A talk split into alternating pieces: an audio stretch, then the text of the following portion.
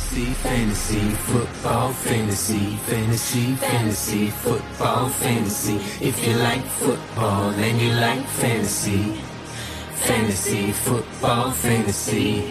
Привет, дорогой любитель фэнтези-футбола! Ты не поверишь, но наконец-то мы вышли из летней спячки, потому что только летом ничего не происходит в плане фэнтези, но мы вернулись в твои уши, колонки, твои Bluetooth-адаптеры. В общем, специально для тебя фэнтези-подкаст, фэнтези-футбол, фэнтези снова с тобой.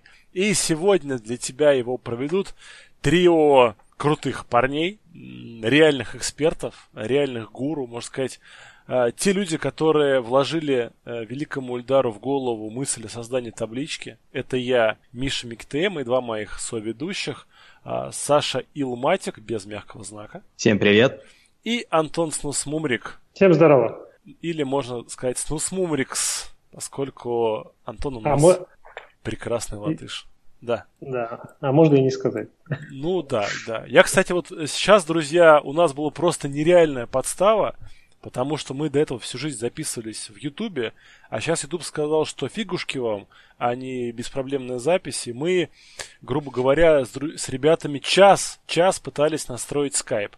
Все настроили, вот, но это было очень тяжело, поэтому если вам будет что-то смущать, наш звук, наше качество, наши усталые голоса, просим понять и простить. Но а, мы это делаем все ради вас, стараемся, будем улучшать качество в будущем. И вообще мы идем на некоторые жертвы, да, Миша? Очень, да, на жертвы прямо идем.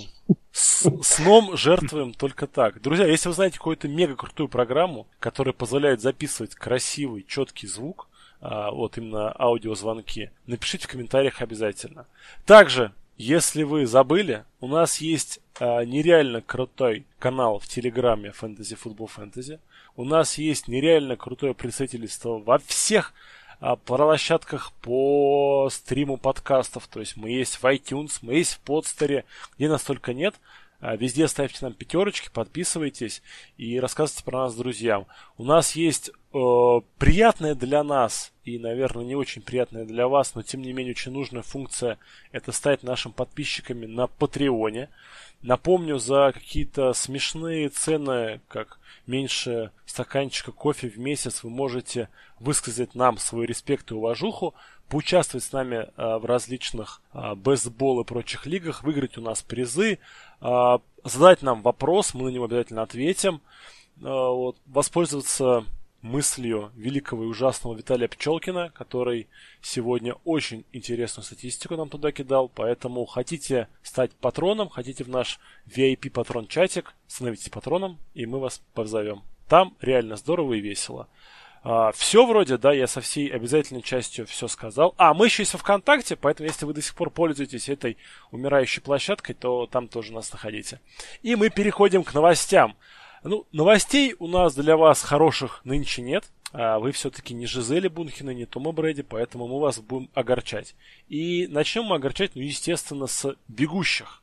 И первый огорчун номер один – это Изикиль Элиот, который заявил, что не будет играть в Dallas Cowboys, если найдут нового контракта. Итак, Александр, как ты считаешь, кто выиграл? И вообще, выиграл ли хоть кто-нибудь, кроме здоровья Зикиля Эллита, от этого э, забастовки? Да. Ну, точно могу сказать, что менеджеры фэнтези от этого не выигрывает никак. Вот эта непонятная подвисшая ситуация, которая сейчас с Зиком, а она, конечно, негативно сказывается на его ценности фэнтези. Потому что если изначально это мы как думали, что это один из столбов, как бы вот человек, который как бы железно там где-то, наверное, второй, может быть, даже первый, а может быть у кого-то третий, как бы, ну топ-4 как бы точно рада, вдруг решил как бы сделать такое заявление. С точки зрения, ну, я его прекрасно понимаю, то, что сейчас единственный хороший момент, чтобы додавить Надала, чтобы получить те деньги, которые э, Рэм в свое время э, дали Тоду Герли. Но, конечно, сейчас, смотря на ту ситуацию и то, как э, Даллас ведет себя, видно, что у них приоритет это Даг, Амари и только потом Зиг. И в этом, конечно, и это, конечно, немножко пугает. Насколько сильно это пугает, это уж каждый для себя должен решить, потому что все-таки все помнят, что было с Беллом в прошлом году. Ну, я очень хорошо помню, потому что он у меня был в династии. И, конечно, брать как бы первый раунд и вот так вот терять, это серьезно, я думаю, конечно. Хорошо, парни, да, Удар по его. вопрос. А, вы бы взяли Изекиля Эллиота, если бы драфт состоялся завтра в первом раунде? Я бы взял. Я бы но, взял, да. Но не в топ-4, конечно же. Ну, я бы даже все равно, наверное, я бы его, у меня бы он упал где-то в сторону, вот, где раньше был Гордон, Миксон, вот этот, как бы, там вот, Тирк, и он у меня бы туда, я думаю, упал. Ну, то есть в конец первого раунда вы бы его Да, в конец первого раунда, да, я бы, я бы сказал так. Угу. Пока. Пока. Ну, да, я, да, потому что завтра может появиться новая да. информация, друзья, мы поэтому говорим, а, как есть сейчас. Кто а, в команде а Далласа мы... ну, выгодоприобретатель от забастовки Зика? Понятное дело, я думаю, что все согласятся, да, что Дак Прескотт, Амари Купер, ну и все остальные ребята, они в минусе от этого. А вот раннер это, ну, есть ли они, кто приобретает или нет? Ну, я как понимаю, там э, две ситуации. Есть, э, они взяли на этом драфте Тони Полларда, да? да. Э, это человек такой больше иллюзив э, раннер, э, который больше любит зон, зону, и э, я, честно, вообще не понимаю, зачем они его брали. Он немножко совсем другого типа, чем Зиг. Вот у них другой есть раннер, это Майк Вебер, но, правда, они убрали в шестом-седьмом раунде. И вот он чисто как э, Зик, э, по сути. Вот бежит э, между теклами и нормально тачит. И не надо забывать, Кто... что они еще э, недавно подписали Альфреда Морриса, которого они очень хулят и лелеют. Вот, и теоретическая возможность э, стать именно этому ветерану а, сменщиком Зика в случае действительно пропуска реальных игр, она существует. Морис же был уже у них, да, до этого? Был, да, да, да, был. Да. Вернулся.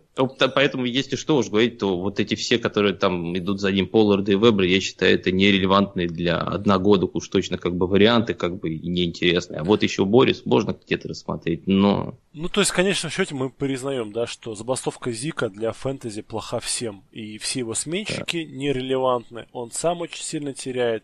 И его даже пассовое нападение из-за того, что его не будет, будет хуже. Ну что, идем дальше. Тогда дальше мы э, рассмотрим второго э, бастуна.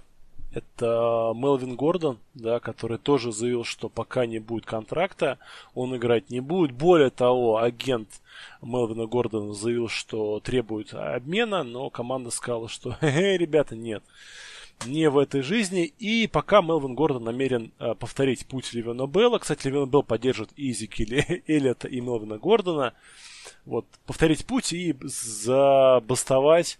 Но не на год, как Левион был, а ожидает, что Мелвин Гордон там на какой-нибудь там на девятой неделе может появиться, чтобы сезон пошел в зачет, и он, соответственно, через год стал свободным агентом. В отличие от э, Далласа, да, где команда вся построена, по сути, на Эзекиле Эллите и его уникальных возможностей физических, э, в Лос-Анджелес Чарджерс Мелвин Гордон это, конечно, игрок хороший, но далеко не первый парень на деревне. Там а, гораздо больше имеет значение игра Филиппа Риверса и его партнеров, да, в первую очередь, там, здоровье Кенна Аллена. А самое противное для Мелвина Гордона должно быть то, что Экелер, да, его сменщик, а, показывал превосходные цифры, пока не было Гордона на поле. Также там есть очень любимый продвинутой аналитикой а, раненбэк Джастин Джексон. И в целом эта пара вполне может закрыть а, вот эту дыру в составе. И это делает вариант подписания Мелвина Горда маловероятно, если он ну, вдруг не сдаст, внезапно не сдаст назад. Вот, потому что Экелер и Джексон э, будет хороший такой рабочий комитет, да, который все выносные проблемы закроет. То есть сама команда Chargers не потеряет.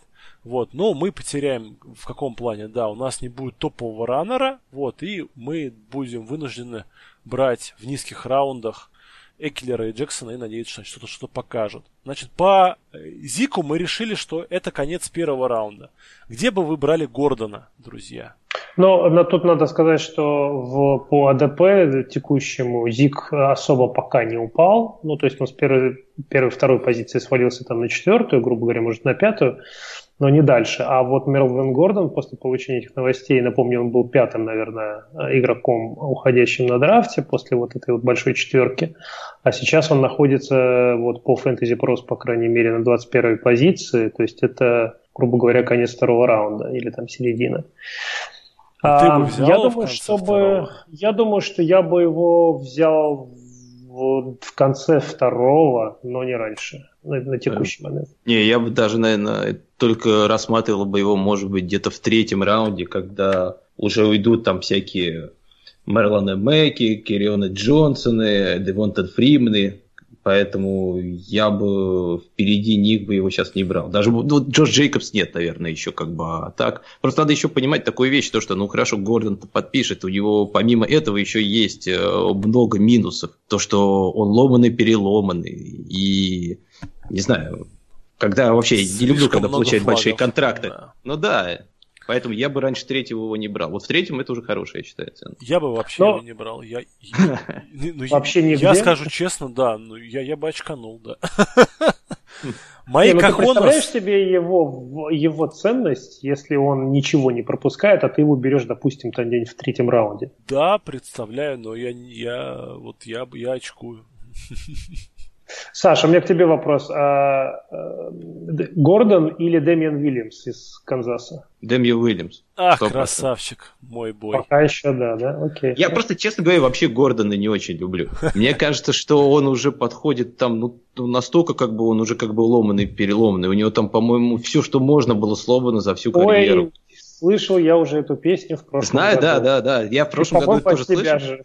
Не, не от меня. Это, я наоборот в прошлом году Это- его защищал. Я Это считал, Коля что в прошлом... Да, Коля говорил, что он в прошлом году не доиграет. Я наоборот говорил, что он будет топ игроком, и он весь сыграет, все будет с ним нормально. Но в этом году, мне кажется, уже все.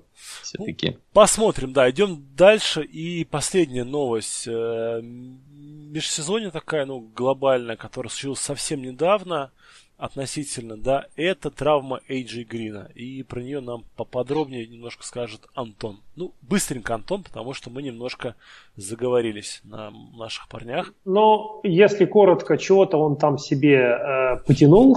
В очередной Э, раз. в очередной раз на тренировке, да, по- сначала показалось, что все, не так все серьезно, ну, растяжение растяжение, а потом все-таки оказалось, что у него какие-то там частицы ткани э, от чего-то там отделились, в общем, микроразрыв каких-то то ли связок, то ли не связок, в общем, я не медик, мне, не мне судить. В сухом остатке получается, что он э, пропустит э, некоторую часть э, ну, сезона в начале. Будет это одна, две, три или четыре недели или больше, пока сказать сложно, но уже можно и мне, и мне имеет смысл расстраиваться по этому поводу, потому что он у меня в многих династиях есть. Э, уже можно готовиться к тому, что мы его на поле не увидим, а, может быть, даже весь сентябрь. Ну вот, вкратце так. Что касается последствий для других игроков, ну, я даже не знаю, там Тайлер Бойд, Джон Росс, страшно произносить эту фамилию. Я даже не знаю, кого еще сказать, но это в любом случае плохо, в принципе, для Цинциннати. То есть это примерно как с Зиком э, в Далласе, так и с Эйджи Грином в Цинциннати.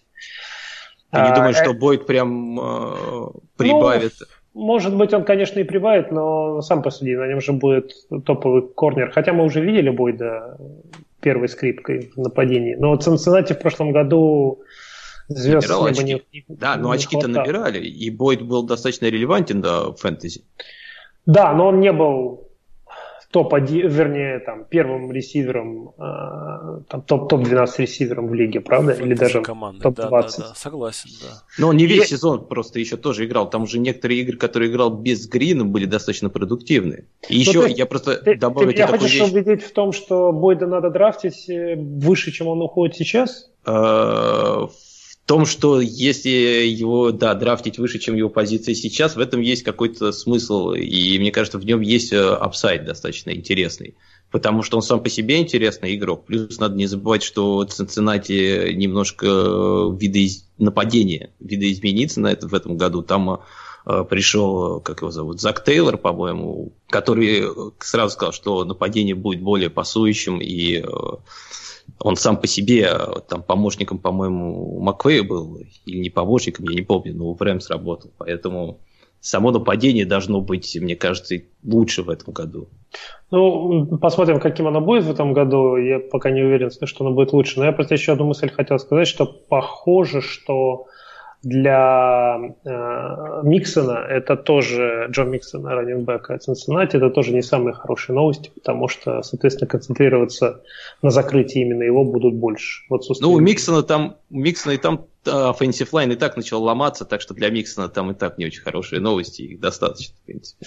А, к слову, заканчивая тему про Грина, после его травмы он упал на 44-ю позицию по АДП, это 19-й ресивер из всех, а Тайлер Бойд приподнялся, теперь он 57-й оверолл и 24-й из всех ресиверов, то есть замыкает вторую топ-12 ресиверов. Ну, они почти там сходятся, все ближе и ближе друг к другу. Да, приближаются, по крайней мере.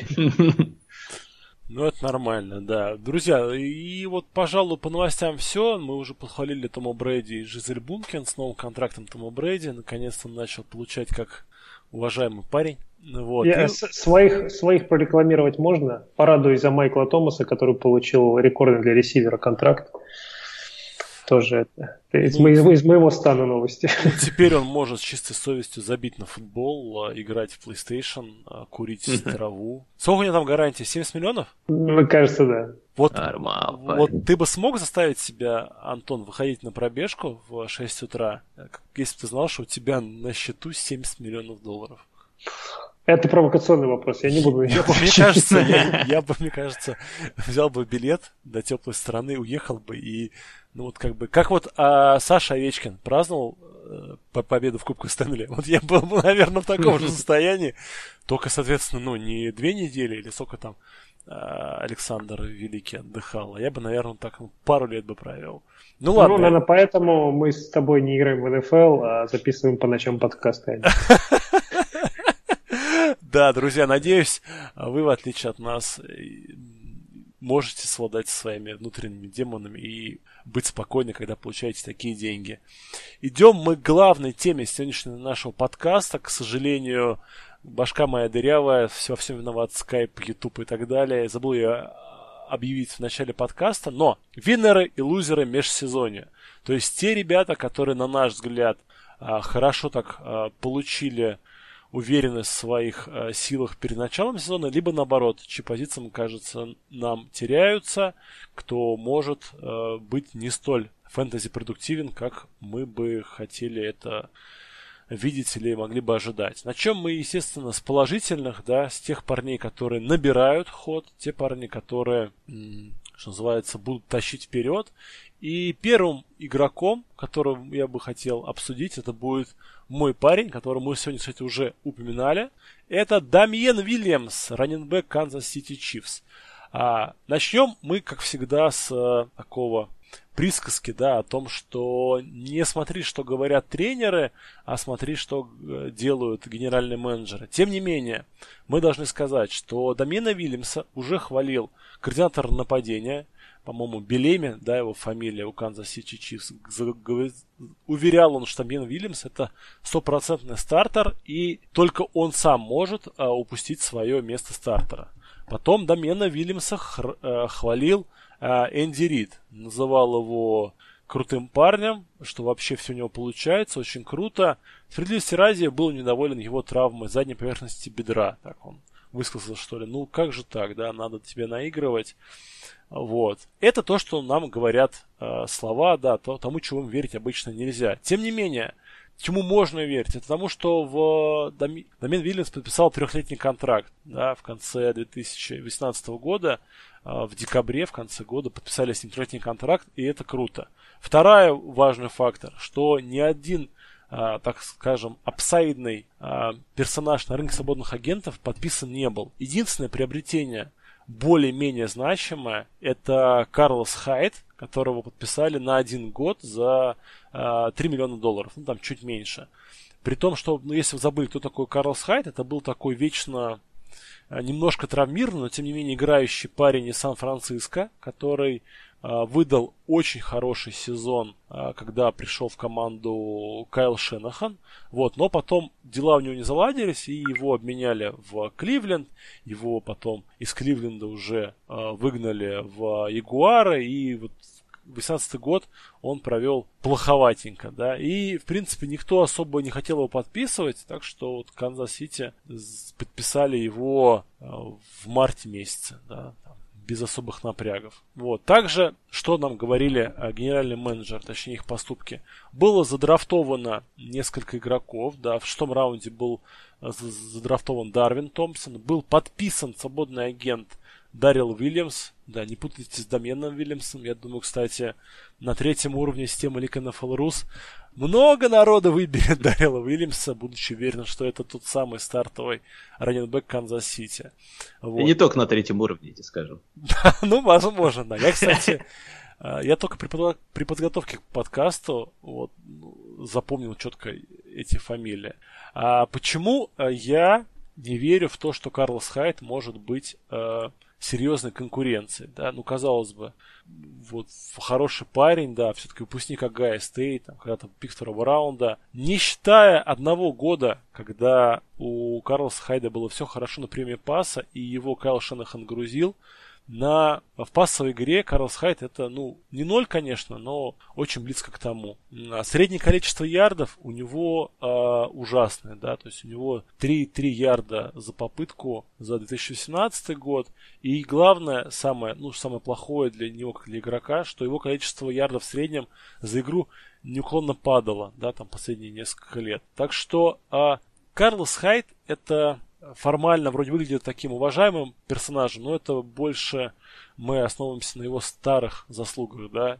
Э, Дамин Вильямс однозначный первый номер, потому что он однозначно э, единственный проверенный dual threat э, раннинбэк своей команды. Да, то есть он в конце 2018 года, когда вот он стал стартовым, он одинаково хорошо выглядел на пасе, да, в среднем, вот когда он был на стартом, он там ловил 4, 6 и 7 передач, то есть его статистика неуклонно росла. Ярды хорошие, так что Дамин Вильямс это тот парень, которого и слова, и действия его фронт-офиса – а, подтверждают, что он будет стартом раненбеком. А это, кстати, в нынешней лиге очень редкое явление. Плюс мы уже видели, как э, Дэмин Уильямс себя проявил после того, как отчислили Ханта. Он пришел, как будто это его нападение, и оно всегда было его, и он там, по-моему, показывал по 20 очков почти, фэнтези набирал каждую неделю. Ну, я имею в виду в PPR как бы скоринге. Поэтому я хотел немножко добавить про про, про место, куда больше попал еще Дэмиен, ну, точнее, есть Дэмиен Уильямс, то, что Канзас это будет, э, но и было, это сверхмашина, juggernaut, такое нападение, которое будет набирать много очков, и если так посмотреть на ее там ордер, да, ну, я думаю, там Хилл, Келси, да, ну, может быть, Сэмми Уоткинс, только впереди будет Дэмиена Уильямса. Он будет э, все равно одним из э, одним из топ игроков этого нападения.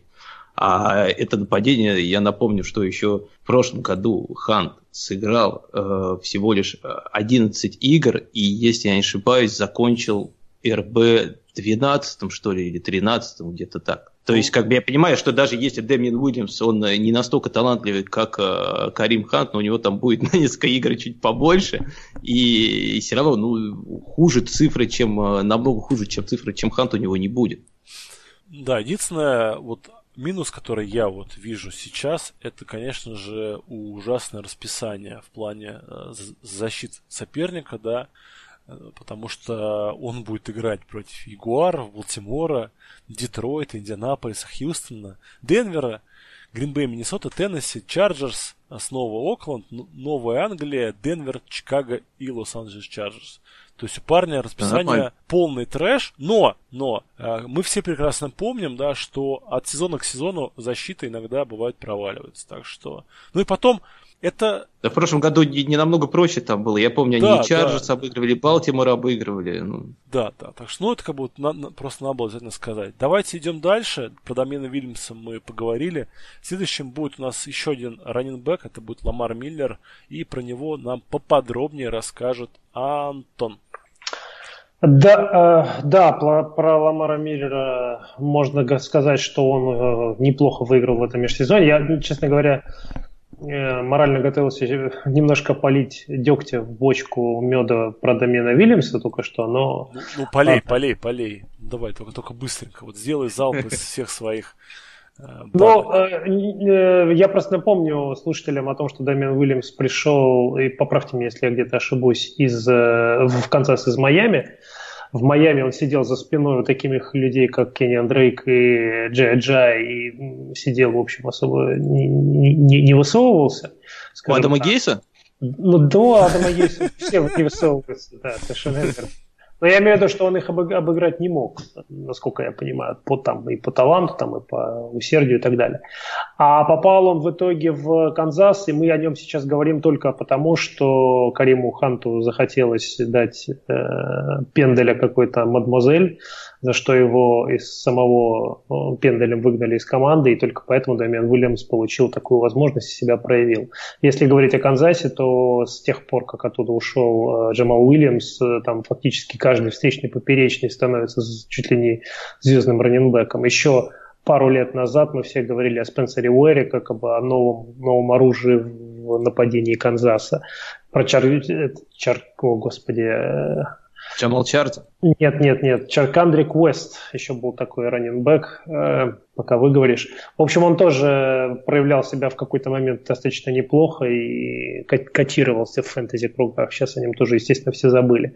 Поэтому я, я хочу сказать о том, что если вдруг у Дамиана Уильямсона, не дай бог, произойдет какая-нибудь травма или еще что-нибудь, то выскочит какой-нибудь Дарвин Томпсон или Дэрил Уильямс за его спины, не говоря уже про старика Хайда – и будут в этом самом нападении Канзаса рвать и метать. И потом этому Демьену придется, опять же, вырывать это место себе назад. Но это так, это из гипотетических соображений. Пока он стартер, правда, вот только что был травмирован, вернулся буквально вот-вот на днях к тренировкам, будем надеяться, что у него будет все хорошо. Что касается Ламара Миллера, эм, он выиграл э, дважды в этом межсезоне. Во-первых, он выиграл во время драфта, когда э, Хьюстон не задрафтовал фактически никого. Там кого-то в седьмом раунде. Я был в шоке, кстати. Да, очень многие специалисты, аналитики ожидали, что Хьюстон возьмет раненбека, но они решили довериться старому, доброму, проверенному Ламару Миллеру, который, как старый конь, борозды не портит особенно не травмируется, и это, говорят, одна из его основных главных качеств положительных. Вот. Э, не помню там, что у него с фамблами, видимо, он и не фамблит особо сильно. То есть, ну, то есть он, он достаточно неплохо выполняет ту работу, которую на него возлагает. Э, с точки зрения фэнтези звезд с неба не хватает, но стартовый раненбэк – это стартовый раненбэк. Второй раз он выиграл, когда буквально неделю назад э, отчислили из команды Донта Формана. По слухам, вроде бы это сделали, потому что там не, срослись характерами, какое-то у него поведение было не, не такое на тренировках, и в итоге его решили турнуть. А, и пока вот на, на текущий момент никого Хьюстон э, ему на замену не а, подписал. Ходят слухи упорные, что они кого-то возьмут из ветеранов, типа там какого-нибудь Джая Джа или еще кого-нибудь. Был, прошел слушок, что, может быть, Гордона предложит, э, Мелвина Гордона предложит туда в обмен в Хьюстон, но Хьюстон сам обрубил все эти разговоры, сказал, что они в Гордоне не заинтересованы. Вот. А за спиной Ламара Миллера на сегодняшний день никогошеньки. Там просто мешок с мячами. Там ни, одного, ни одной фамилии. Единственное, вот игрок... Ну, там Джоша Фергюсона народ начал немножко поднимать э, в качестве такого апсайда небольшого. Ну, и еще одного игрока я знаю по имени Карен Хигден, которого взяли э, на этом драфте. Или даже он был не задрафтован, или в седьмом раунде. Ну, не суть. В общем, никого, в общем-то, за Ламаром Миллером практически нету. Вот э, по этим причинам э, он и является выгодоприобретателем этого межсезонья. И те, кто будут драфтовать, э, скажем так, Zero RB в начале драфта, могут рассчитывать, наверное, на Ламара Миллера где-то там третий, четвертый раунд, в зависимости от того, или даже пятый, да, в зависимости от того, куда он там упадет. Я думаю, даже пятый. А так для этих раундов вот как раз там э, можно будет ловить э, Дрейков, э, Миллеров и они как раз, я считаю, в этих раундах, да, очень хорошую как бы value дают. Особенно Миллер сейчас, после еще и последних новостей про, про Формана. Все-таки надо не забывать, что это так не, никто не следит, особо якобы не следит за Миллером, но это человек, который каждый сезон набирает больше тысячи ярдов и делает как минимум 6 тачдаунов. Да, ну вот я сейчас глянул в ADP, 72-й он и 31-й раненбэк. Это, конечно, очень низко для стартового раненбэка. Да? Поэтому в нем, я вот с Антоном согласен, есть достаточно хороший upside, и который появился за это лето особенно. Ну, он не sexy pick совершенно, да, но свою работу он выполнит. Скорее всего, Нет, и для Хьюстона, и для фэнтези.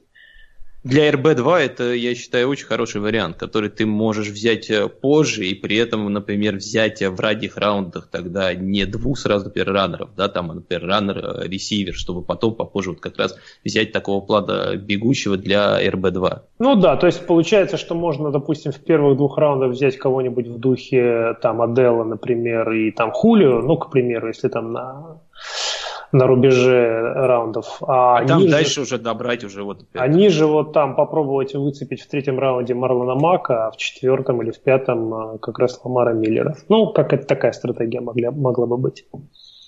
Да, да, согласен. Ну что, друзья, давайте двигаться дальше. От Ламара Миллера мы переходим к э, ресиверу, и это будет э, Годвин, то есть Бог победил. Крис Годвин. Да, это любимый парень всех твиттерастов. Да, многих. Да, поэтому, Сань, ты в Твиттере... Что изменилось за этот год, да? Вот, да. Э, потому что если вспомним, то в прошлом году все тоже хайпили э, Годвина, говорили, то, что вот э, это слипер, он будет как бы выстрелить и все такое, но что-то как-то, как я понимаю, мы ничего особенного от него в прошлом году так и не увидели.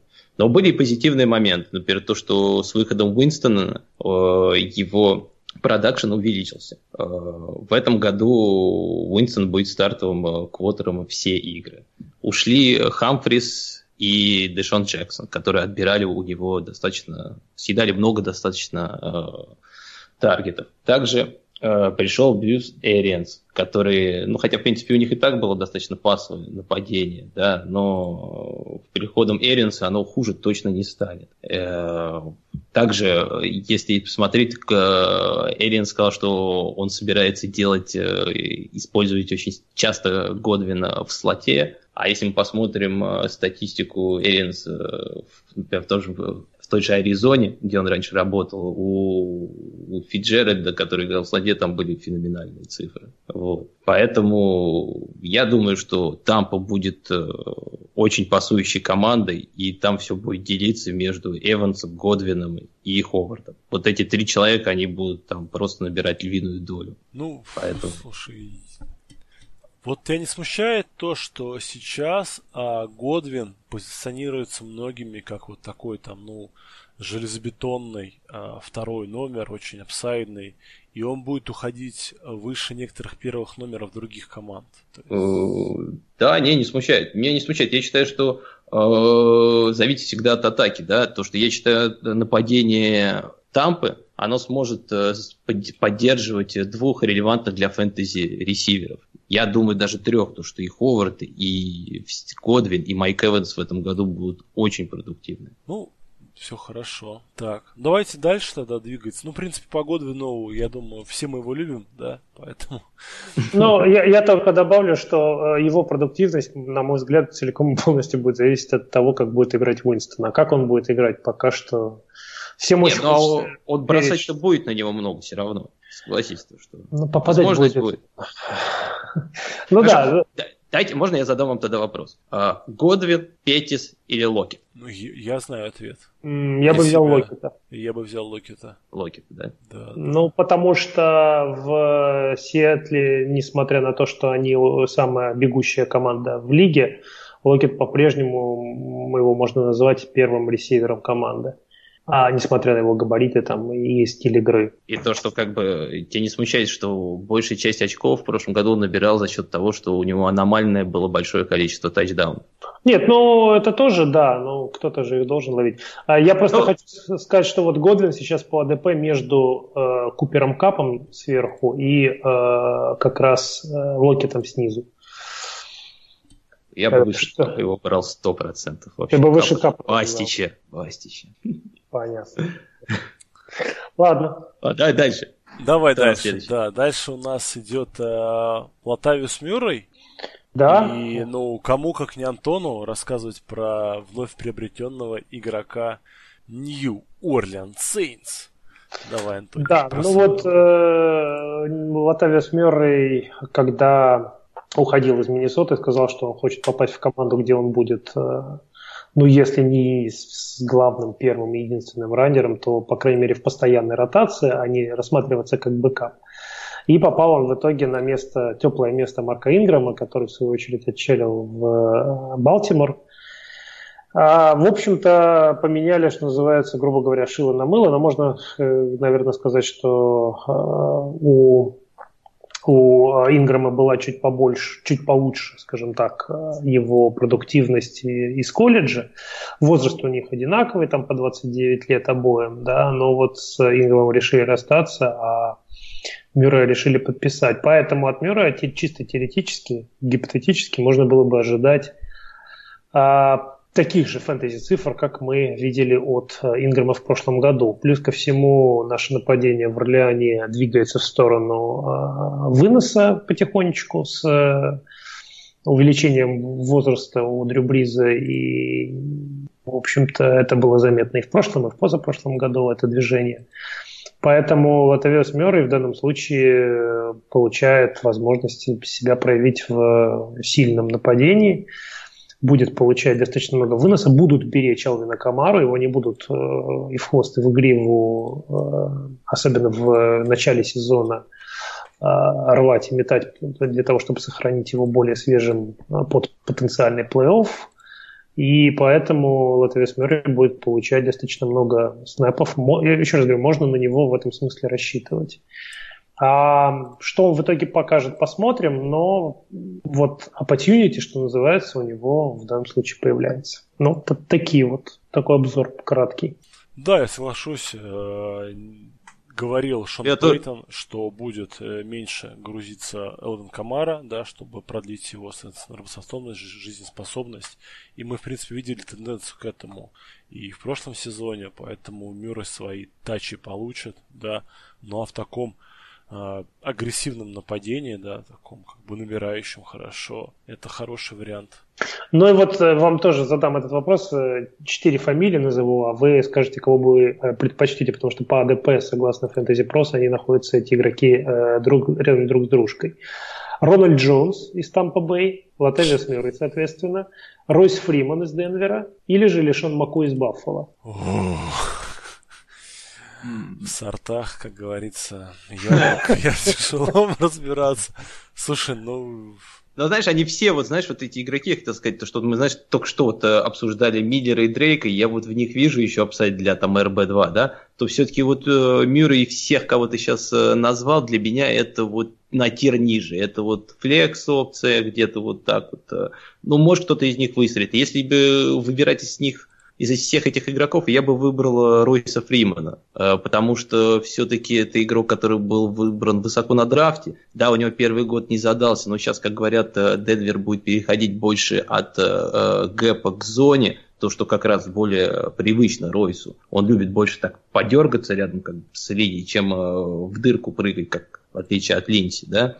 И мне кажется, у него будет больше upside, чем у Мюррея. Мюррей все-таки это чисто flex, как бы вариант, который больше, чем flex, я думаю, там не будет. Я с тобой абсолютно согласен, но фишка в том заключается, что они все уходят в районе сотого э, номера общего ADP и это где-то в районе 39-40 э, running back а. То есть это явно не RB-2, да, то есть это, RB, это RB-3, flex опция, и вот то, о чем ты говоришь. Ну это да, ни, да. Никто их так и не драфтует, поэтому в этом смысле э, опция Мюррея вот на эту вот роль а, сменщика на боевике или подстраховка под травму чью-то, или вот флекс какой-то глубокий, да, она, на мой взгляд, очень неплохая. Я, да, я просто, я просто говорю из того, что я вижу иногда в моках, которые иногда делаю, где люди берут себе Лати Мюррея как второго раннера, и ай-яй-яй. Мне кажется, это не прокатят такие вещи, как бы с такими, ну, все-таки раннер это та позиция, где, которая... Тут еще такая вещь, что ему очень возможно и наверняка будут давать э, редзоновые попытки на голлайне. Так что здесь есть апсайт на, на тачдауны. Да, но это предсказать просто очень сложно.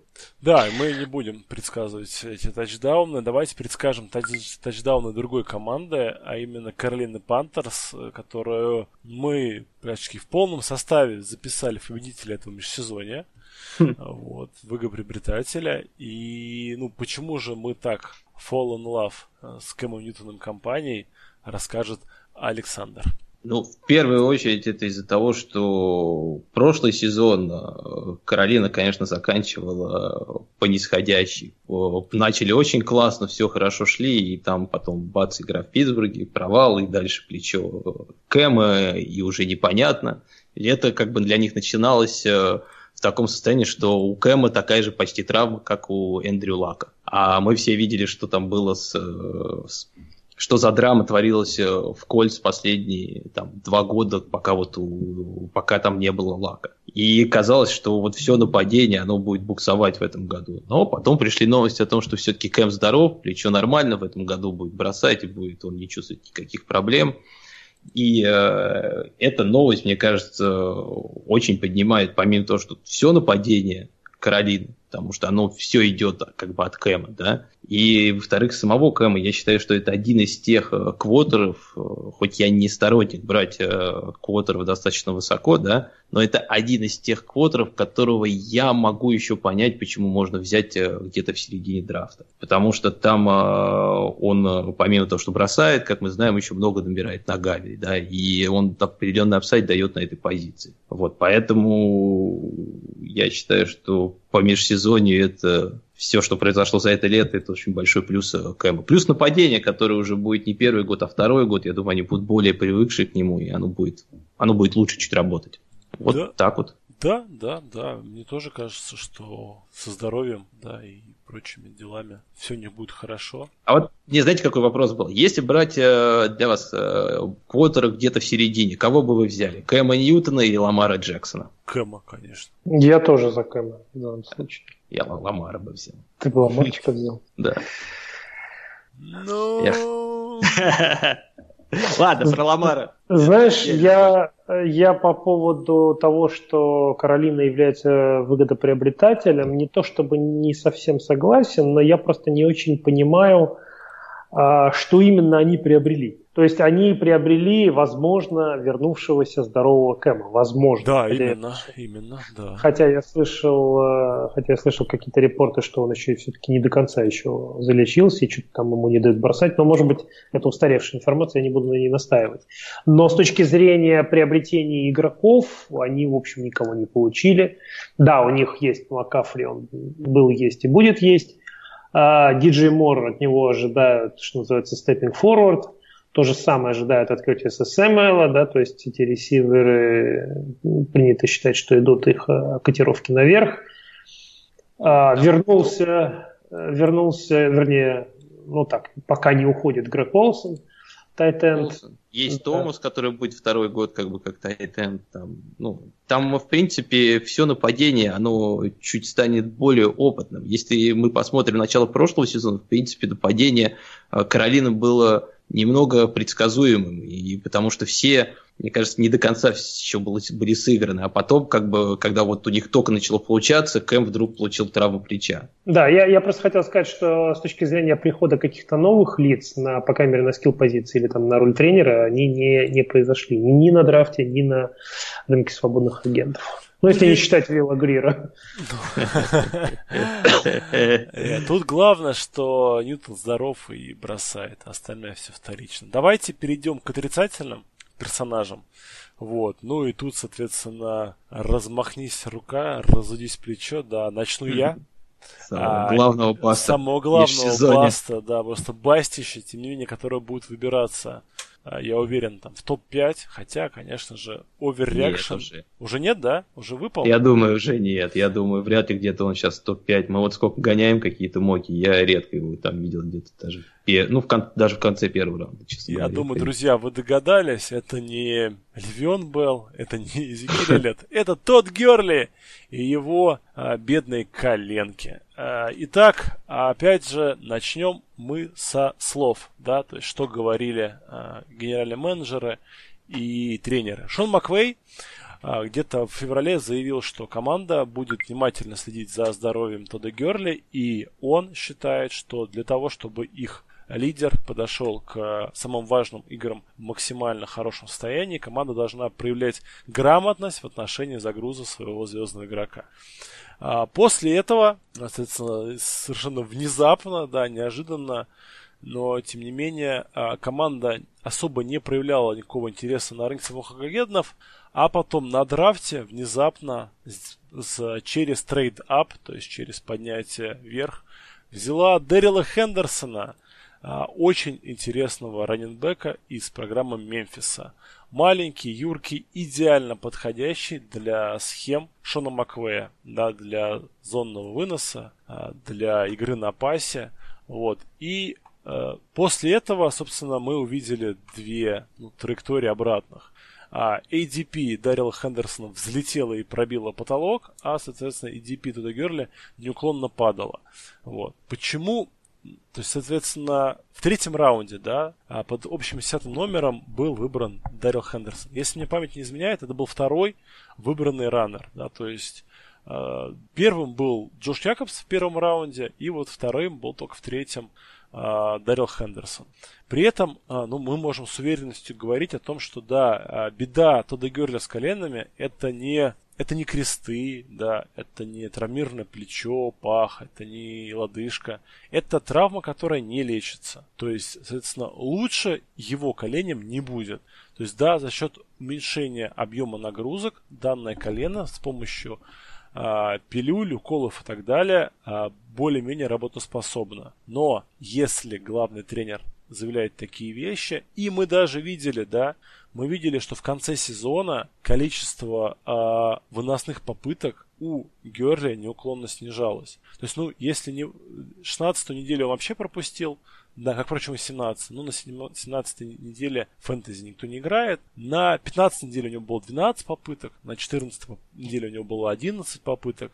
Количество ярдов за попытку тоже падало, там у него 4, 2,5 ярда. И все было, мягко скажем, печально. И самое, ну, мы-то все были уверены, что за счет отдыха мы увидим Тодда Герли во всей красе в плей-офф. Однако нет, вместо него играл а, такой пузырь на ножках, да, и играл очень неплохо. Тем не менее, Андерсон. да, Сиджи Андерсон. Тем не менее, вот тот Герли, когда мы помним, да, когда его никто не драфтовал, потому что все ненавидели Джеффа Фишера и не хотели вкладываться в талантливого игрока, вполне возможно, что в этом году мы увидим повторение. Но вот на данный момент я считаю, что он, конечно же, главный э, потерявший на вот за это межсезонье игрок из-за своих коленей и за счет драфта своей команды. Вот. При этом, как бы, ну, у нас все-таки э, тема это виннеры и лузеры межсезонья, да, не обязательно э, лузер, это скажется на его EDP, но вот раз вот сказал Саня, что в реальных мог драфтах, да, то есть когда люди действительно ну, драфтуют серьезно, ответственно,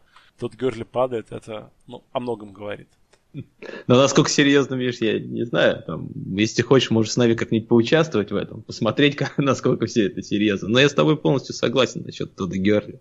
В этом это... году у меня был а, один драфт. Вот, я в международной лиге одногодки играю. Я на Тоддом Герли взял Давида Джонсона. Правильно, я бы тоже так сделал. Я бы много кого на самом деле взял бы на, на, на Тодд Герли. Я бы даже и Белла, и Чаба взял, наверное, и Миксона.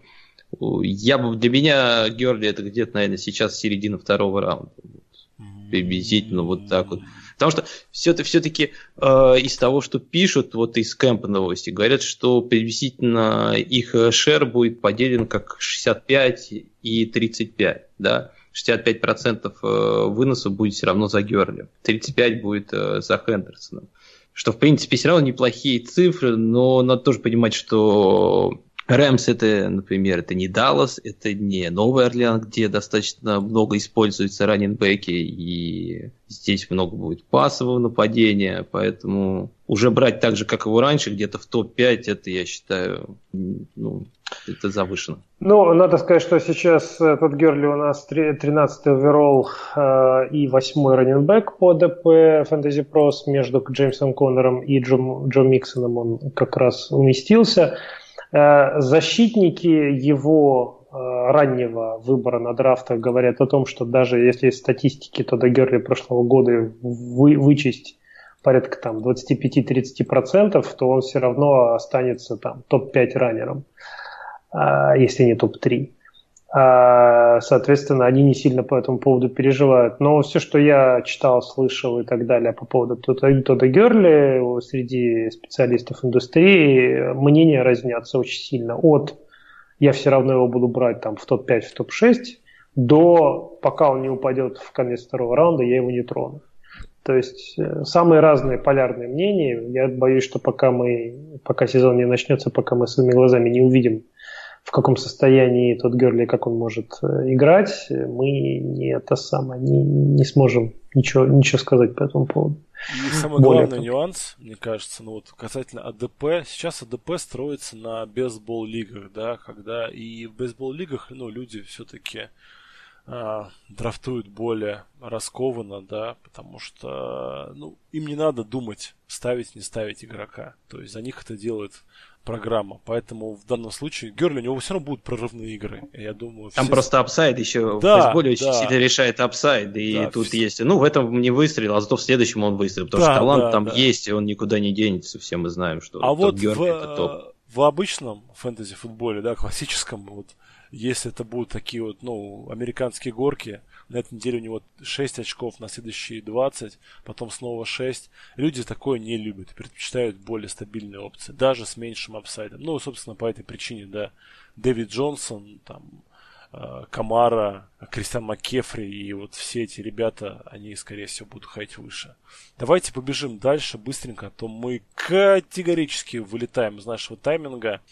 А, Антон, давай, ты очень быстро и коротко, как рост э, Маккинона, расскажешь, почему он проигравший на этом, за это межсезонье. Ну, если коротко, то Джерик Маккинон, если э, слушатели помнят, в прошлом году котировался достаточно высоко. Я лично его драфтовал в Лиге Одногодки в системе NFL в прошлом году под первым номером третьего раунда. Э, он травмировался и не сыграл ни одного матча. Э, в прошлом году. А, казалось бы, его обменяли из Миннесоты, чтобы он был главным и первым, единственным ведущим раннером в Сан-Франциско, но теперь выглядит вся эта картина совершенно иначе. Год спустя, несмотря на то, что вроде бы Маккинон поправился, э, хотя, может быть, тоже еще не до конца, но, в общем, после травмы он отходит. Но в команде появился Тевин Колман, небезызвестный для Кайла Шенахана, э, перешедший из Атланты. И, э, и там по-прежнему есть Мэтт Брида, который себя очень хорошо проявил в прошлом году. В итоге Джерик Маккинон из э, стартового раненбека год назад превратился в то ли комитетчика, то ли бэкапера, то ли не пойми кого. А, опять же, ситуация, которая, видимо, разрулится только во время сезона, и предсказать ее сейчас э, очень тяжело. Поэтому с точки зрения вот межсезонья, ну, с точки зрения прихода Тевина Колмана в команду, которого сейчас называют главным раннером команды, первым, ну так, по депчартам, по крайней мере. Вот с этой точки зрения он, конечно, является лузером. Вот так. Да, в принципе, согласен. Маккинон когда-то в прошлом году он котировался на уровне второго-третьего уровня. Я помню, даже мы с Эльдаром еще спорили, спорили, у кого у него или у Ховарда будет лучший сезон, но в итоге он сломался и ничего не показал, то в этом году, да, я полностью согласен, сейчас есть Колман Брида, который говорит, его там опережают как бы намного, у него там есть опять, по-моему, проблемы какие-то с коленом, и я тоже не вижу особо, как у него никакого апсайда. Я считаю, что человек, который в прошлом году еще котировался во второй, третий раунд, сейчас вот скатился до андрафт это по сути. Я думаю, вряд ли кто-то его будет драфтить э, в этом году. Ну. Или вы думаете, все-таки он будет уходить где-то в конце? Кто, Маккинон-то? Да. да. Не, слушай, ну я уверен, что тренд на горечку по раненбекам он будет продолжаться, который задало вот это межсезонье, и Маккинона будут, будут брать. Ну как же, его же хотел сам Шенахан, как же у него же там... А, хотел, но уже больше не хочет. Сейчас он хочет Колмана. Или Слушай, иногда Брида. Ну, да. На самом деле, ну, вы, вы знаете, да, мою позицию. Я всегда сторонник того, что ну, то, то, что делает команда, именно фактически гораздо важнее, что они говорят.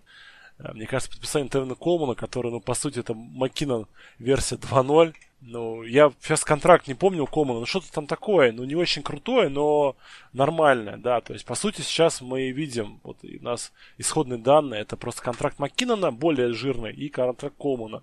Но Коман был позже, да, поэтому такое вопрос. Ладно, давайте прям побежим дальше. А, и дальше у нас еще один раненбэк, любим мы раненбеков, это Сони Мишель, э, патриоты Новой Англии, и Саня, как известный поклонник э, патриотов.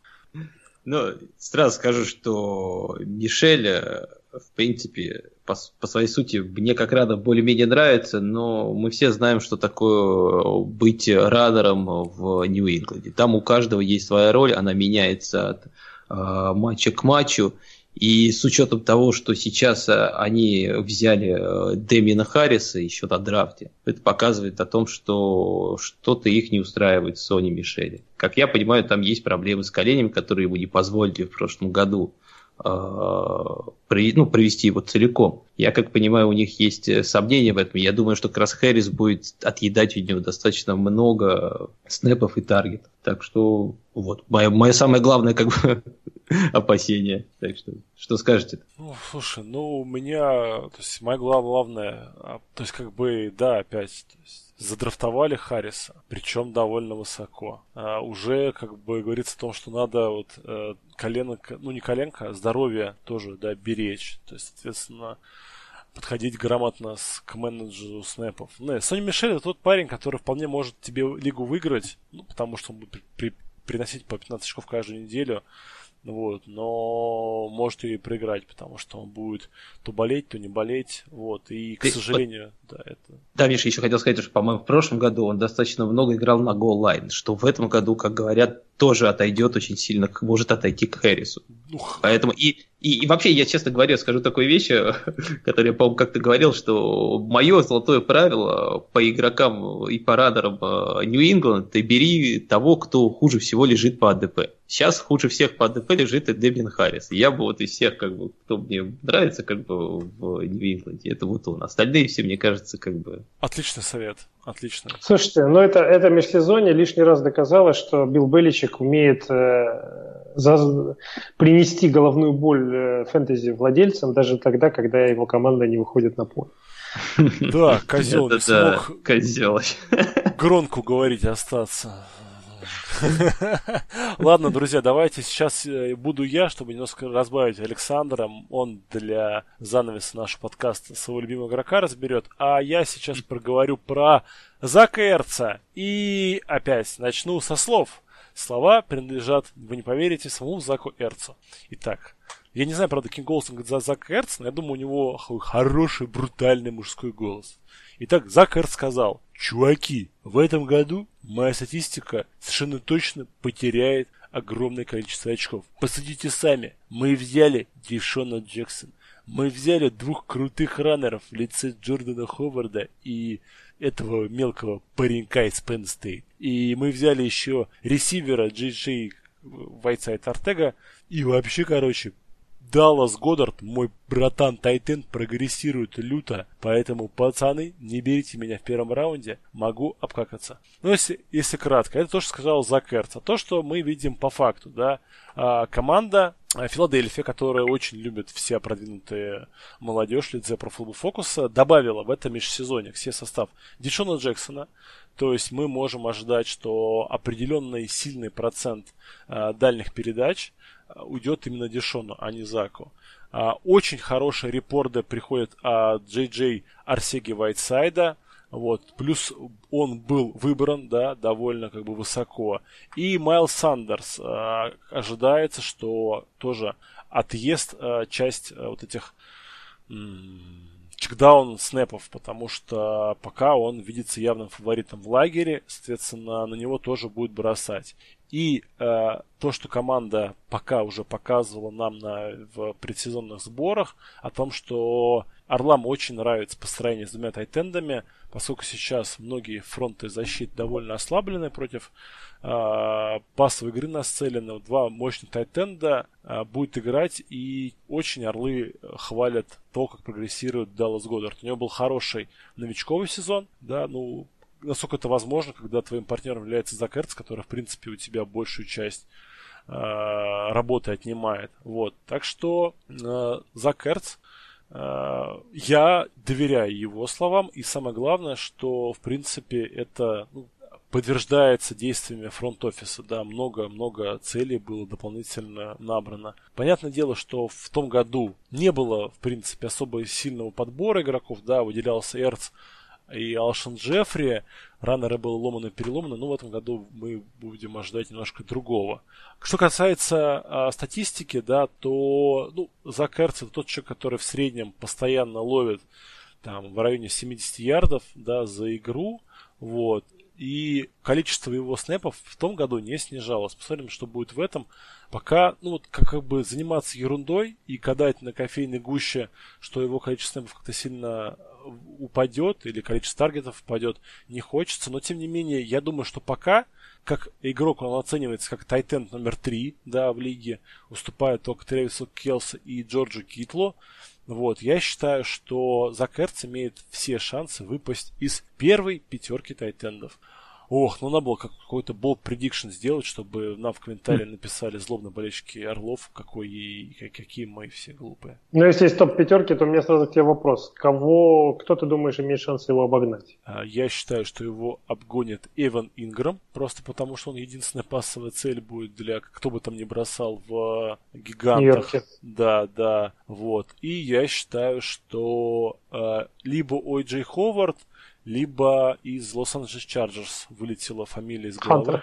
Вот, Хантер да, Хенри. либо кто-то из, кто из них двоих. Угу. Ну, я не буду называть таких ну, очевидных подозреваемых, точнее, ну, любимых, да, типа Нджоку. Я считаю, что нет, это все совершенно не то. Но вот Эрц... Просто я думаю, что Эрц будет по-прежнему топовым тайтендом, но он будет относительно других позиций не давать такого яркого преимущества, какой давал раньше. То есть он будет один из тайтендов, а не «Уа!»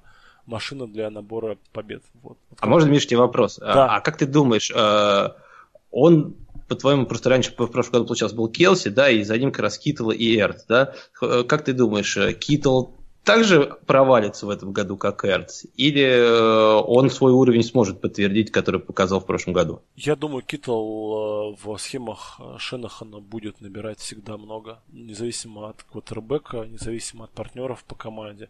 Тем более, ну, сейчас вот последние новости пошли, да, что там они и Пекисом уже недовольны. Вот, и вообще там как-то все у них не так все гладко. Так что нет, нет. Я... Я, я просто, да, я почему это спросил, потому что если посмотреть на статистику Китла и Эрца, они, в принципе, там, э, по-моему, похожее количество очков набирали, были второй, третий тайтенды э, в, в, в фэнтези-футболе, но при этом набирали их совершенно по-разному. То, что Эрц это была ресепшн машин, то, что она получила невероятное количество... 158. Да, это, это очень это много. Это рекорд, по-моему. Да. Для а. Эрца точно рекорд. Там была статистика недавно, где-то я видел, что там за последние, если не за всю историю, среди тайтендов столько, за больше 150 Тони Гонзалес, получал только делал. Тони Гонзалес. И, ну, там, пять человек, это, вернее, пять раз ну, это было. Гонзалес. Три Гонзалес, да. один раз Закерц и, типа, Громко кто-то еще. Вот. Или а, Келса, а, да, кто-то такой, да, да. Да, а вот э, Китл, он набирал по-другому. У него был феноменальный yards after catch, у него YAC был э, феноменальный, что он там получал и бежал дальше, как бы, и всех раскидывал. Вот просто вопрос тому, что, что, что как вам как вы думаете, что легче э, делать как бы sustain, как бы это, чтобы ресепшены дальше получать в таком объеме, или как бы дальше показывать вот такой performance после catch а? Мне кажется, пока ты здоров... Где, где, скорее, где, скорее, где скорее регресс будет, вот, вот. По, вашему Мне кажется, вот пока ты здоров, регресс скорее будет в таргетах. Потому что, ну, схемы-то не меняются. Э, то есть, как Китл выводили на открытое пространство, так и будет выводить. Как был он вот, э, неуловим, да, для лайнбекеров, так он и продолжит быть неуловим. А у, ну просто Верца будет меньше бросать. То есть вот в этом основная причина его ну, потенциального регресса. А, я не, чуть-чуть, Миш, с тобой не соглашусь. В том смысле, что мне кажется, что не так много изменилось. Э, приход Джей Арсеги Уайтсайда это скорее карта на будущее, на смену Алшона Джеффри. Э, я не думаю, что он, он скорее там они скорее друг друга будут кушать в этом смысле, если уж это произойдет. Хотя я сомневаюсь, что это произойдет так быстро. А Дэшон Джексон это филд стретчер, это из другой оперы. Да, он какие-то свои таргеты, конечно, получит, но это будет э, небольшое количество таргетов с большим количеством ярдов. А, раннинг, раннингбетов рассматривать не будем, поэтому я думаю, что концептуально для Эрца мало что изменилось. Но, может быть, Даллас Гюдерт прибавит, и действительно они будут играть из построений с двумя тайтендами чаще. Э, это возможно. Для меня самый главный риск для Зака Эрца в этом году – это здоровье Карсона Венца. Если Венс вдруг сломается, что мы видели уже, который, сколько, два года подряд мы это наблюдаем, а больше Big Dick, больше Big Dick Ника нету в команде, подстраховать его будет там Коди Кесслер или Нейт Садфилд. Нейт Садфилд. Нейт Сатфилд, в общем, да, там какие-то страшные фамилии.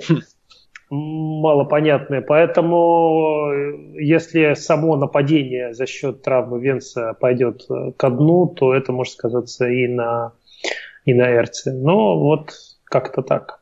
Ну, Давай дальше. Э, Эрц, ой, ну, по последняя мысль, да, у Венца да. количество бросков за игру ограничено. Вот, и когда у тебя так много целей, ты вынужден бросать по разным углам. Ладно, давайте быстренько добьем наш крутейший подкаст, и последним у нас будет вещать про Антонио. Когда-то игрока Питтсбурга. Морозные ножки Браун. Да, ножки, конечно, там такие. Не айс. Каким Явно. надо. Так, Миша, включайся с секундомер, потому что тут надо будет ограничивать по времени. Не-не-не, я на самом деле быстро скажу, как бы все понимаем, почему Браун попал в эту категорию. Потому что все-таки он ушел из э, хорошего нападения, которое много набирало, в нападение посредственное. Он пришел в команду, где э, был ресивер, э, который играл на, больше на дип бичах, который любил этот маршруты, как Амари Купер, у которого ничего не получилось с Дереком Кару, которому, видимо, проще бросать э, в Джерета Кука там, на 5 ярдов вперед, да, чем искать искать кого-то из, из ресиверов в поле, потому что у него, видимо, с точностью как были проблемы, так и остались вот, в принципе, вот уже как бы эти факторы уже, мне кажется, хорошо показывают о том, что у этого нападающего, у этого ресивера будет регресс. Плюс у него в прошлом году еще было большое количество тачдаунов, которые я не думаю, что он сможет повторить в этом году. Хотя, конечно, объем, я думаю, в этом году у него в Окленде по таргетам, э, оно, он, конечно, увеличится, потому что там, кроме как в него, бросать особо не в кого.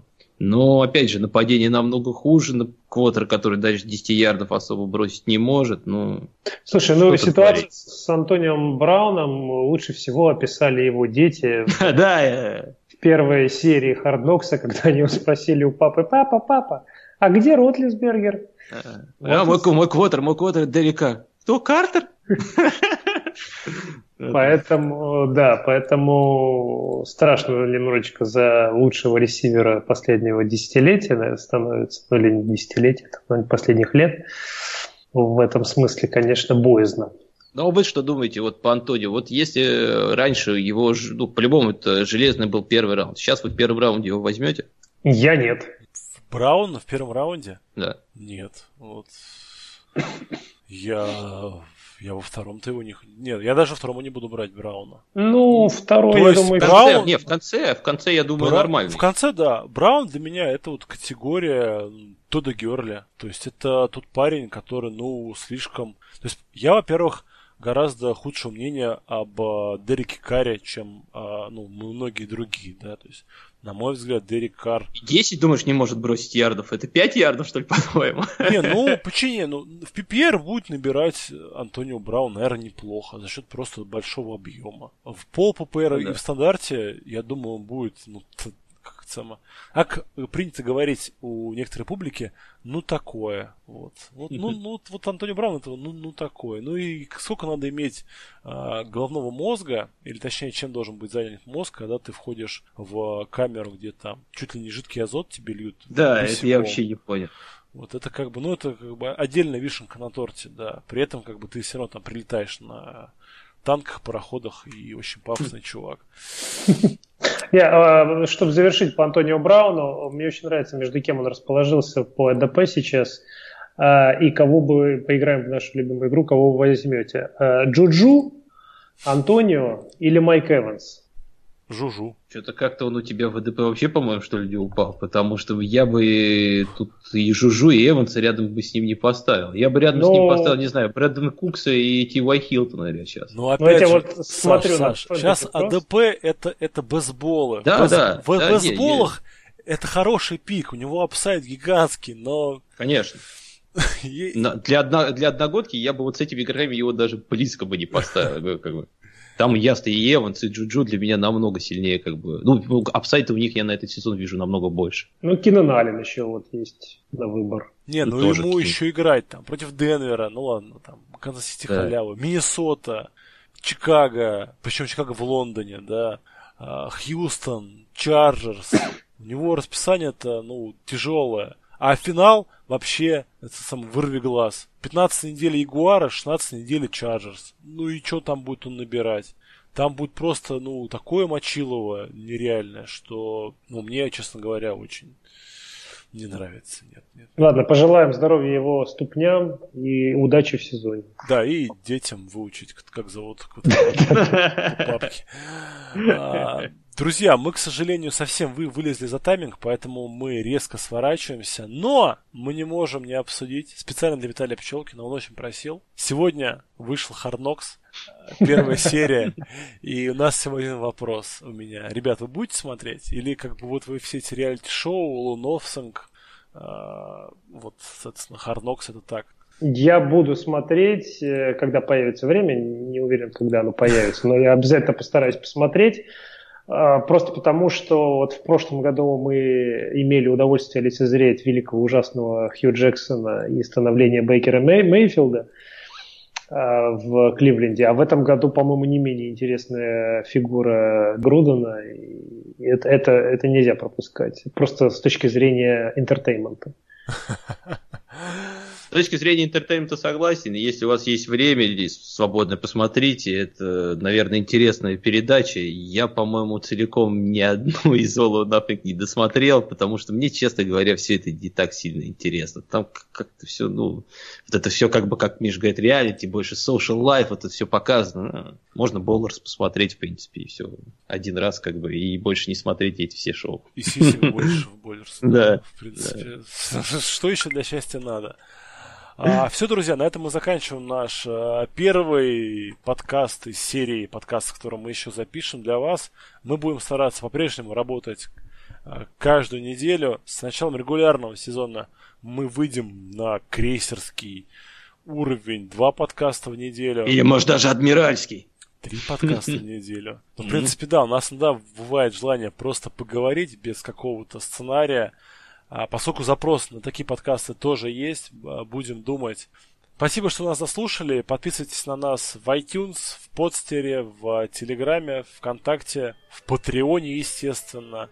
Вот. И рассказывайте о нас друзьям, слушайте нас и комментируйте. Нам очень важно ваше обратное мнение. Все, всем пока. Всем удачи, ребят. Всем пока.